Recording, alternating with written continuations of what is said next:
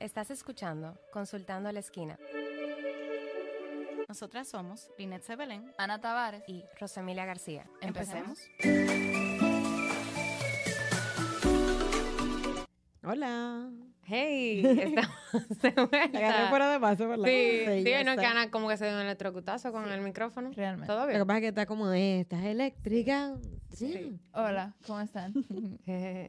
Bueno, pues nada, aquí en nuestra cuarta temporada, claro que sí, súper feliz. No, en serio, estoy muy contenta. Y sobre todo con el repertorio de personas tan maravillosas que hemos tenido la dicha de, de invitar aquí. Y bueno, ahora una más que tengo mucho cariño es Isabela. Sí, ahora te puedes presentar así, modo coloquial. De, yo soy esta y esto hago para ser feliz. Ok, bueno, yo Dale. soy Isabela y gracias por, es- por invitarme. Yo estudio psicología y estoy estudiando para ser health coach de salud Nice. integral. Ay, qué chulo. Em, soy maestra también de pre-K y bueno, para ser feliz trato de siempre buscar cosas nuevas, diferentes y quedarme con las que me generan bienestar. Genial. Y, justamente de eso queríamos hablar hoy, pensando en qué temas ella pudiera conversar o, o, ¿verdad?, qué, qué cosas estás ahora mismo practicando. Pensé en hábitos positivos, porque realmente nosotros somos las pequeñas cosas que hacemos cada día. Y bueno, eh, en tus redes y en las cosas que haces, que me siento muy identificada contigo, he visto cómo poco a poco has ido integrando cosas y has ido sacando cosas que pues realmente invitan al bienestar. Y bueno, quisimos hablar de eso. Sí, yo mm, terminando la pandemia hasta ahora he estado practicando mucho yoga. Es algo que me ha traído mucha calma. Em, también desde que yo tengo uso de razón, siempre en mi casa se habló mucho de la salud y de la alimentación y del ejercicio. Siempre mis papás siempre hacían ejercicio, mis hermanos también. Qué bueno. Y siempre buscamos como que esa salud. Aunque salud, a veces digo entre comillas, porque ha sido un término que a lo largo de mi vida ha cambiado mucho y ha tomado muchas diferentes definiciones. Porque yo he pasado de hacer todas las dietas habidas y por haber, desde las más estrictas hasta las más flexibles, hasta las más a veces eh, Radicales. a- radicales y a costa de mi salud mental, que al final ahí yo digo, si, si, te- si no hay salud mental, no hay salud. Claro. Y también asimismo con em, eh, actividad física, o sea, como que súper extremas igual. Entonces, como que he pasado por muchísimas dietas y ahora mismo estoy en un punto donde yo trato de alimentarme y moverme de una forma más intuitiva. Em, y bueno, el yoga me trae muchísima eh, calma y me ayuda más que físicamente también en cuanto a mis emociones y en cuanto a mi paz y la calma que me, que me genera. Sí. O sea, que tú dirías que has cambiado un poquito el foco, entonces, de por qué, el porqué del, de, del, de lo que eliges, vamos a decir. Totalmente, como que antes yo puedo ver como la salud para mí era mucho mi físico. Y yo me mataba, pero era para yo tener cuadritos, y yo me mataba y era para yo estar flaca y para yo sentirme como un cadáver. Y eso a mí, eso era lo que yo quería. Encaga- enca- encajar en la revista Tú de- del 99. Ay, Exactamente. Flaca esquelética. Wow, Esa era mi referencia. Yo también quería ser esquelética. O sea, No, un y flamenco. Y todas hasta un punto como que inevitablemente queremos, porque... Sí. Pero ahora mismo para mí es más que me haga sentir bien y que me haga sentir en salud Sí. y en bienestar general. Sí, y ver la variedad de los cuerpos también, porque cuando dices ahora queremos, ¿realmente eso es lo que nosotras queremos o lo que se nos incru- incrustó como pensamiento de que eso era salud? Una mujer flaca, esbelta, larga, sin chichos. O sea. Exacto, ahí voy. yo diría que eso ha cambiado. O sea, ¿cómo te digo? No te voy a decir que siento que fue por lo que se me inculcó, sino que obviamente era lo que yo más veía. Obviamente mi cuerpo, yo lo dije en otro episodio también, eh, cuando a lo mejor yo me sentía en mi mejor momento de, de condición física, que fue un momento en que yo reconozco que fue muy buena alimentación, muy buena eh, práctica de ejercicio, mi rutina. Yo estaba alineada en todo, yo sentía en aquel momento. Y, y logré un físico que para mí ese con el que yo más me identificaba. Sin embargo, cuando pasó el tiempo y mi cuerpo cambió, Ujú. yo duré mucho tiempo tratando de conseguir ese cuerpo otra vez. Y ese era mi fondo de pantalla, tú sabes, esa era mi meta. Claro. Y hasta que, y se las pase con que, mamita, usted tuvo una muchacha, la vida te ha pasado por, ya usted tiene una edad en que tus caderas no van a ajustarse a eso, Claro. ¿entiendes? Como que aprender a conocer mi cuerpo y como que aceptarlo. Entonces, no, yo nunca lo sentí como algo que a lo mejor se me inculcó de que tenía que ser así y que ese es el cuerpo que, que, que es el bonito o el que se debe de lograr, sino en cómo, cómo yo me sentía cómoda conmigo. Que ese no es el cuerpo, Pero que es igual a salud, vamos a decir. realmente- A ver. A ver. Realmente, por una parte, uno puede ver que eso es salud. O sea, tal vez no el físico de Angelina Jolie, como está ahora, que está seca. Tal vez ese no. Pero realmente, si tú ves una persona obesa en la calle, tú dices esa persona no está en salud. Por Sí. ejemplo, esa persona está a punto de darle un infarto. Esa persona está a punto de, de que le digan que es diabético. Tocó madera. O esa No, persona no se cuida. Ya uno asocia a la Exacto. persona como Con descuidado. Entonces, ¿qué pasa? Sí hay una realidad. Hay personas que tienen su libra y pueden estar más saludables que yo, te lo apuesto. Porque yo sé que hay gente que pesa 200 libras y puede correr de aquí a aquella esquina. Yo no corro ni a la puerta. Entonces, es cierto. Pero es que nosotros, los seres humanos, somos muy polarizadores. O sea, es o A o B. O sea, no hay nada en el medio. Blanco. Entonces, sí, en las revistas lo que se veían eran mujeres flacas. Sí, lo que yo sigo en Instagram es un tigre haciendo ejercicio porque yo no voy a seguir al youtuber que se está metiendo 15 hamburguesas porque me parece desagrada- desagradablecísimo.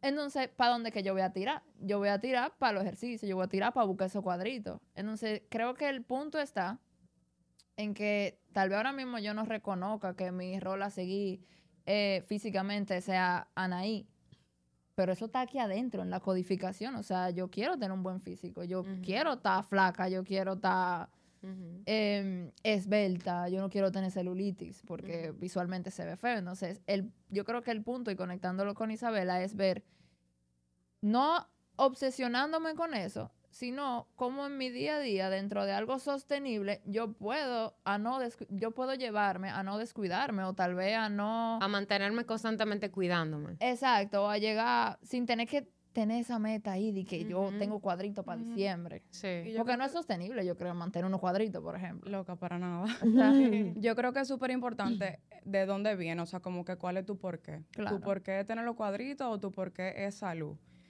Y si, tus, y si tu porqué es salud también, no perder de vista todas las aristas de tu vida que dictan tu salud. O sea, como Claro. que desde tu espiritualidad, tu salud mental, cómo, qué rol juega la creatividad en tu vida, cómo está tu salud eh, laboral, o sea, cómo tú te sientes en tu trabajo, cómo está tu salud hasta educacional, o sea, tú estás alimentando tu intelecto, tú estás consumiendo información que tú disfrutas, cómo están tus relaciones, cómo está tu vida social, eh, cómo está tu conexión contigo misma. Eh, o sea, hay muchísima, cómo está tu, tu salud del ambiente en tu casa y de tu comunidad, o sea, hay muchísimas cosas que influyen en tu salud, muchísimo más importante a veces que la comida que tú te estás comiendo y que la actividad física que tú estás realizando. Claro. Entonces creo que también eso es un punto muy importante. O sea, que sería más definir también qué es salud para ti. Porque como tú decías, a lo mejor salud para mí es simplemente ver a la persona que tiene el cuadrito y tú dices, no, definitivamente esa está en salud.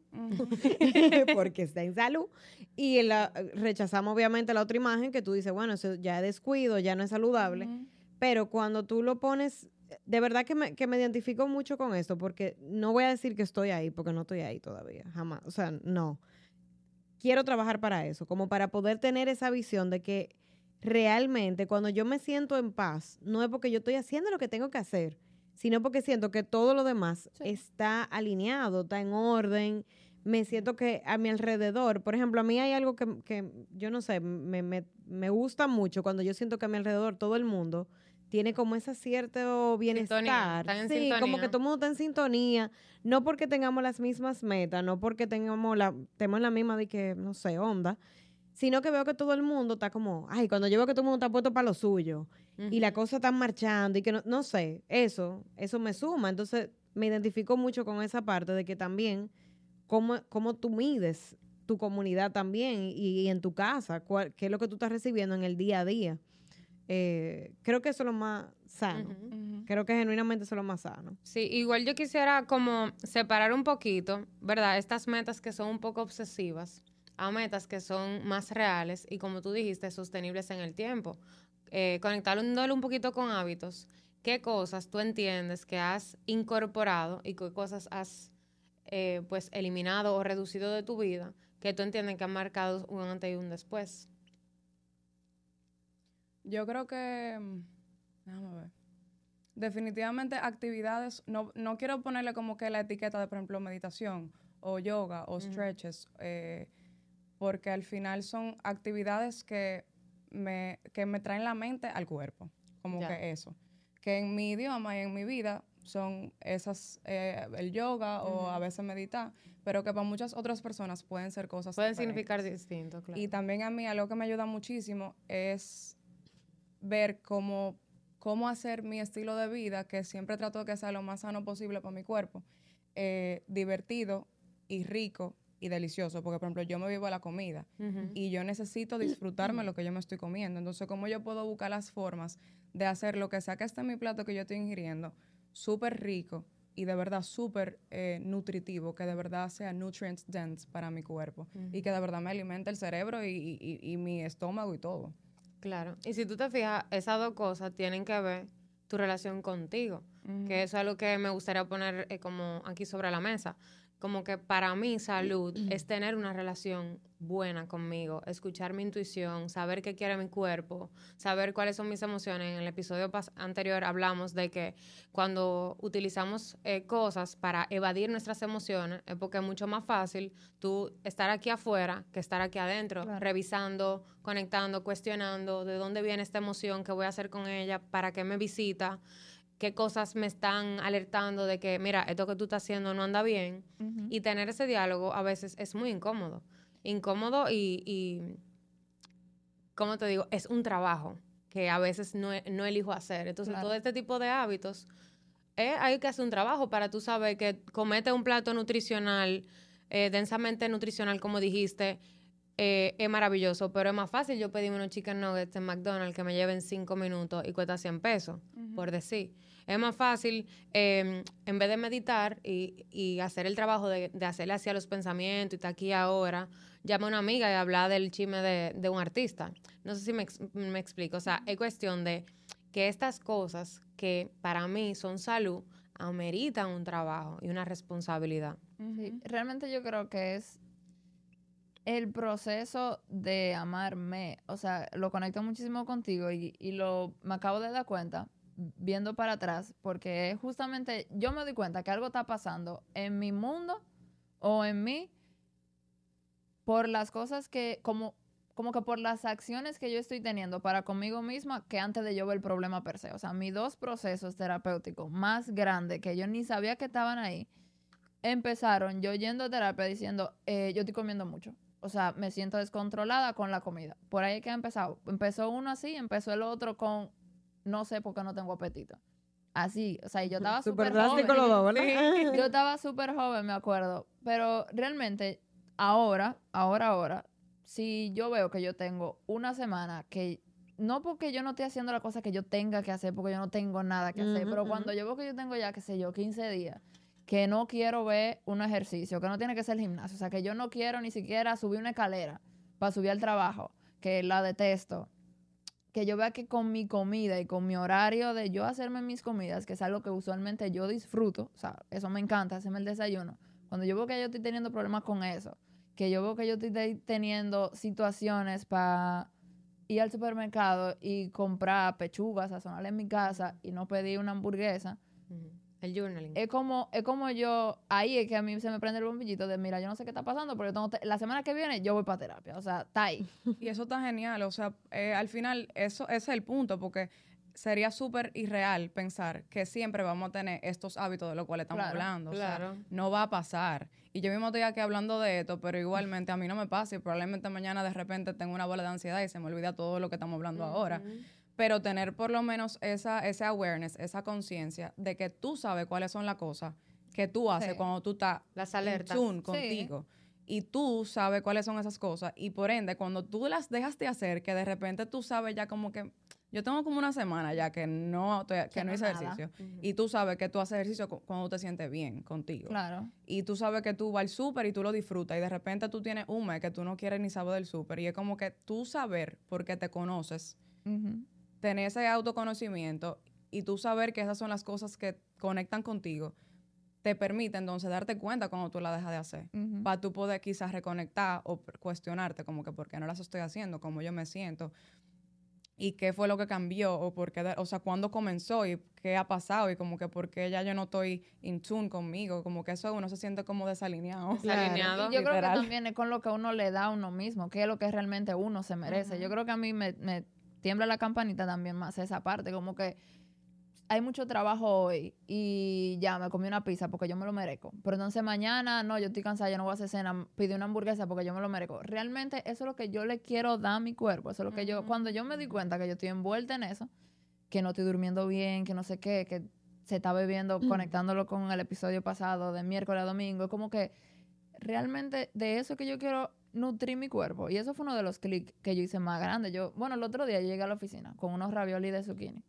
Mira, yo sentía que yo tenía en esa cantina, óyeme, el oro. Pero porque yo sabía que era súper nutritivo, que lo había hecho yo, que estaba súper bueno. No lo había probado, pero olía. Que iba a estar súper bueno. Y señores, yo le enseñé mi zucchini a todo el mundo. Yo salí con mi cantina Así, así, de súper señores, miren que o sea, eso es lo que realmente a mí me nutre. Entonces, no es verdad, no es verdad que por más que yo me merezca un momento de relajación, yo me siento 100% bien comiéndome tres McDonald's en una semana. Porque no te voy a decir, hay días y hay días. Y es verdad. Y está bien, comerse, exacto. Y la pizza está excelente. Pero como que conectar también con qué cosas a uno lo nutren realmente. ¿Qué es lo que, de qué tiene hambre mi vida realmente? Como que qué es lo que yo le voy a dar. Yo diría que también por eso, yo creo que ustedes están un poquito cansados ya de que nosotros hablemos tanto de conócete y emprende el camino del Es autoconocimiento. que, es que Bueno, son- pues es- búsquense pero- otro podcast. Exacto. entonces. este, Gracias. este Junior largo, este Junior largo. Lo que pasa es que de verdad, cuando uno llega a ese punto donde tú realmente quieres conocerte, donde tú realmente quieres tener esa, ese tipo de conciencia, es donde tú puedes detectar, como tú dijiste y como, como destacó Isabel, esa parte de detectar entonces, espérate, las alertas de Ana no son las mismas que la mía, por ejemplo, y ella puede estar hablando de todo su, su, el journey también de ella, vamos a decir. Y yo decía, bueno, manita, mire, la meditación y yo no somos amigos. O el yoga ya yo lo he intentado y eso no va conmigo. Y está bien. O sea, eso, yo siempre, cada vez que hablo de algo, de algún tipo de recomendación, hasta con mis pacientes, digo, hay varias herramientas. Tú puedes ir probando y ver cuál es la que a ti te funciona. Y es lo mismo que con las alertas. Si tú no te conoces, es sumamente difícil tú saber, ven acá, ya yo tengo un mes que yo estoy fuera de mí. O sea, esto no es normal y tampoco me estoy sintiendo cómoda, pero ¿cómo tú lo sabes? No, de verdad que no es tan sencillo. Eso soy yo súper estúpido. ¿Y ¿Cómo tú lo vas a saber cuando tú te incómoda? No. Realmente eso conlleva un camino del autoconocimiento y de ir descubriéndote y de verdad que poco a poco uno lo va logrando es en terapia. Como que ese, esa parte de, y tú no te diste cuenta de... Claro, eso es como que tú quieres llegar en un Ferrari o en un carro público, lo mismo que hablamos. O sea, si tú quieres llegar rápido y eficiente y Claro. cómodo, bueno, no cómodo, pero costoso, usted va a terapia y hace su inversión. Pero tú sabes que tú vas a estar en un vehículo bien. Si tú lo quieres hacer sola y no sé, va a un carro público, la goma todo pinchada, la so- Va a chocar par de veces. Te va a dejar, te va a Sí. dejar el carro. pero- Yo siempre creo que, señora, y no porque nosotros somos psicólogas y hacemos esto for life, es que yo hago esto porque yo soy mi propio caso de estudio y es una realidad. Nunca vamos a parar de hablar del autoconocimiento, nunca vamos a parar de hablar de, de tomarnos pausas para escucharnos y que la intuición y tal, porque es que es la única forma de realmente saber lo que va contigo y lo que no, porque estamos tenemos más tendencia a tomar malas decisiones porque se sienten bien en el momento. Sin embargo, las decisiones que son incómodas y que son difíciles de tomar en momentos donde uno tiene dificultad son las decisiones que te van a traer mágicas consecuencias a tu vida, mágicas porque van a ser poderosas, sostenibles y te van a traer, es como si fuera una bola de, nieve positiva y solo amerita tomarse esa pausa para pensar antes de actuar. Y eso uno se lo dice a los niños, uno se lo dice a la persona a su alrededor, pero contrale, qué difícil es hacerlo. O sea, qué difícil es tú estar en el torbellino del día a día y realmente tomarte la pausa para decir, mira, déjame decir esto con asertividad, por ejemplo, en vez de tirarle par de mala palabra a una gente. Porque empieza desde ahí, entre cómo me, desde cómo me voy a comunicar, a qué me voy a comer, a déjame levantarme cuando suena la alarma y no ponerle el snooze cinco minutos. O sea, son esas pequeñas decisiones que marcan la diferencia de tu día, de tu semana y así de tu vida. Entonces, sí. Isabel, ¿y cómo tú te diste, o sea, no te diste cuenta, sino qué momento para ti tú entiendes que fue como el antes y el después de esos cambios que tú hiciste? O sea, porque como tú mencionabas, hiciste muchas cosas que a lo mejor eran súper drásticas o lo que sea, que no te traían ningún tipo de beneficio genuino de, de salud. Entonces, ¿en qué momento tú dices, bueno, este fue mi punto de antes y después? Eh, bueno, yo, yo recuerdo leer una pregunta un día que, des- que decía, ¿qué, ¿qué tanto de tu vida te está arrastrando? ¿Y qué tanto de tu vida tú estás escogiendo o tú estás como intencionalmente creando? Y recuerdo que fue un momento de mi vida donde yo, fu- fue muy loco porque yo estaba en un trabajo donde yo sentía que los días me pasaban por arriba. O sea, como que vamos a suponer, era el primero de junio y de repente, y de repente yo veía el, el- el celular y estábamos a 8 ya.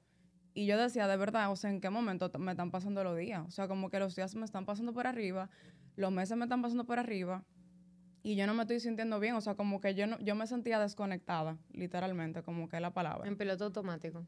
Sí, como que recuerdo que ese fue un momento, muy determinante, pero también recuerdo, o sea, han, han sido muchos los momentos determinantes, como que me han llevado tomando decisiones y como que poco a poco ah, se ha ido como que medio formando mi estilo de vida de ahora, pero también procesos, procesos emocionales a veces muy eh, difíciles que he vivido, como que me han llevado a buscar alternativas que sean favorables para mí. Como tus aliadas. Exacto, que en vez de recurrir a quizás hábitos dañinos eh, que no me hacen bien, como que buscar otras alternativas para entonces poder regularme de una forma sana.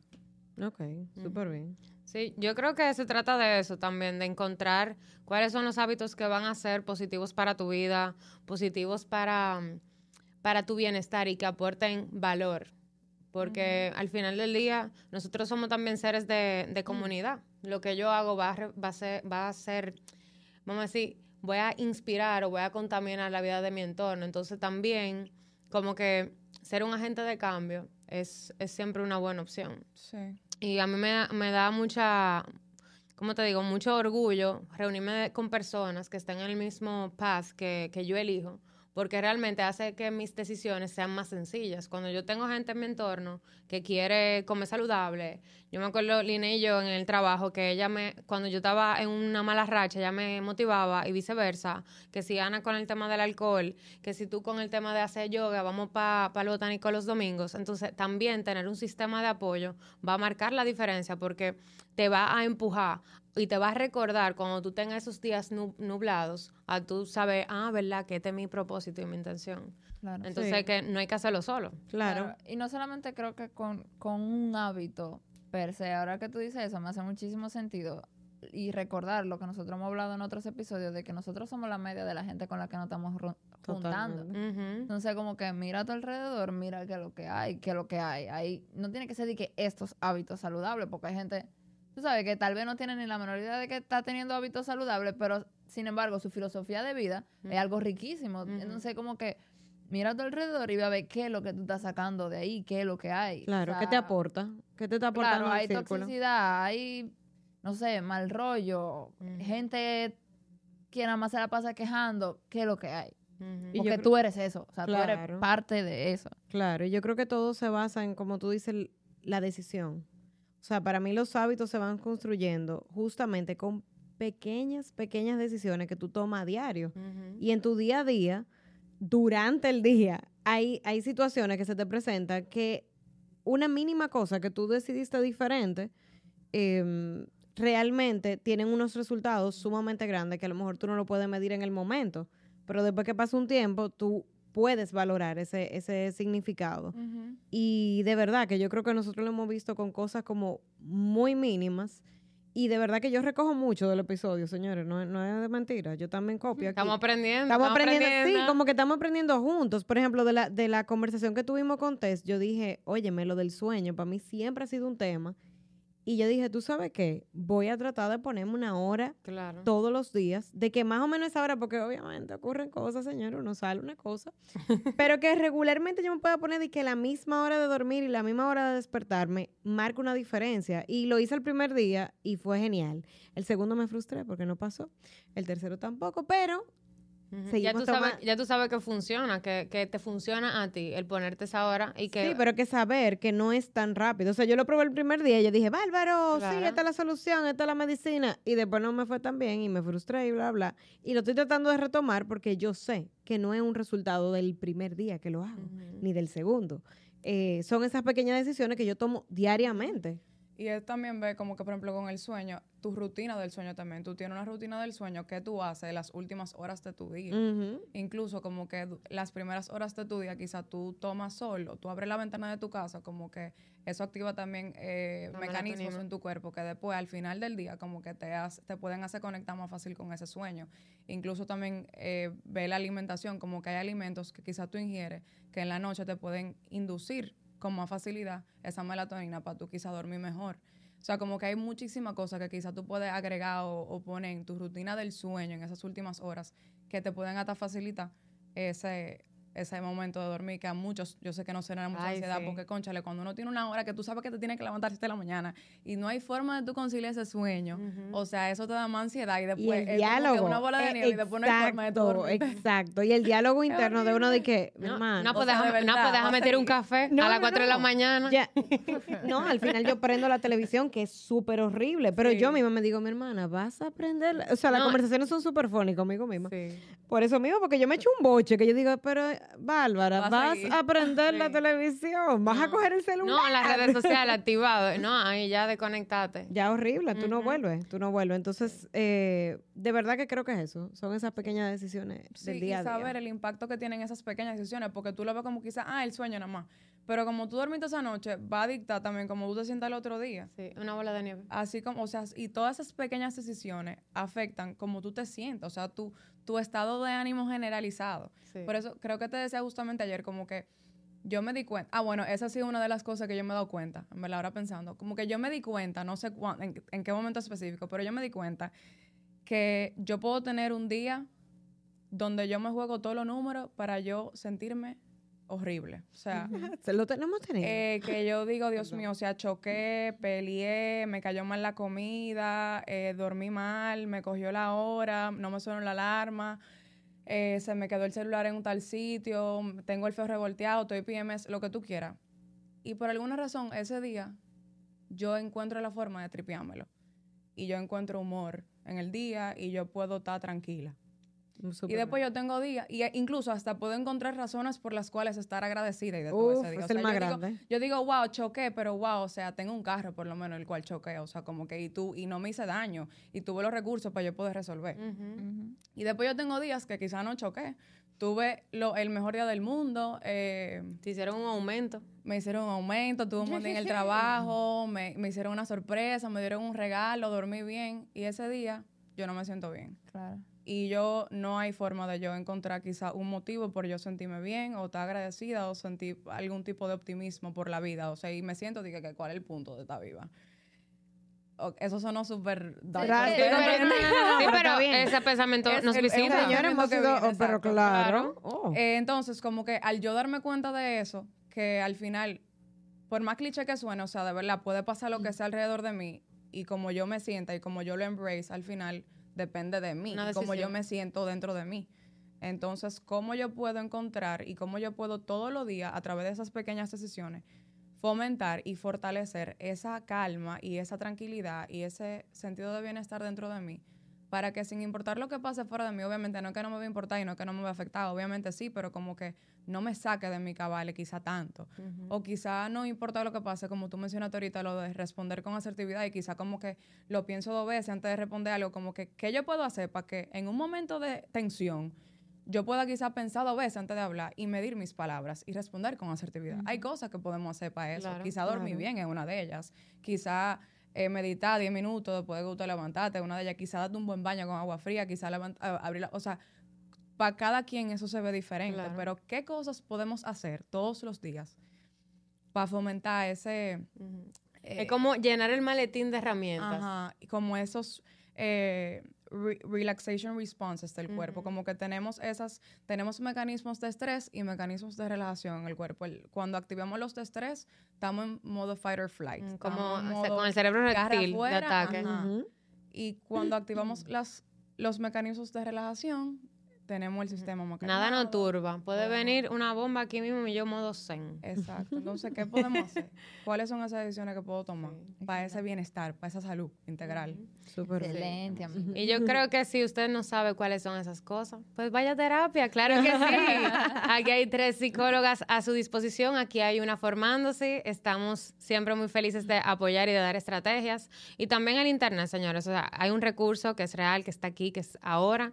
Eh, si usted quiere nutrirse y tener buena información, usted puede buscarlo y, y pedir ayuda a los diferentes, eh, ¿verdad?, profesionales que, que puedan darle opciones, porque opciones hay.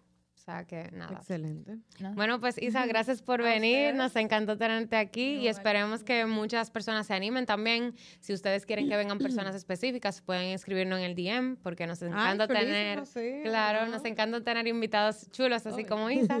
Y nada, como te gustó, activa la campanita, escribe un comentario y dale like. Un abrazo, chao. Yay. Le devuelvo el botón. El botón. ¿Y por qué tú? O sea, no, no me aplaudo antes de yo terminar. Es que yo creo que ya estoy. Ya, ese era. Ah, está bien, está bien. Necesitamos el botón de los aplausos. Ella necesita eso desde el día uno. Vamos a comprarte eso porque tú necesitas eso para tu vida. Ay. Pero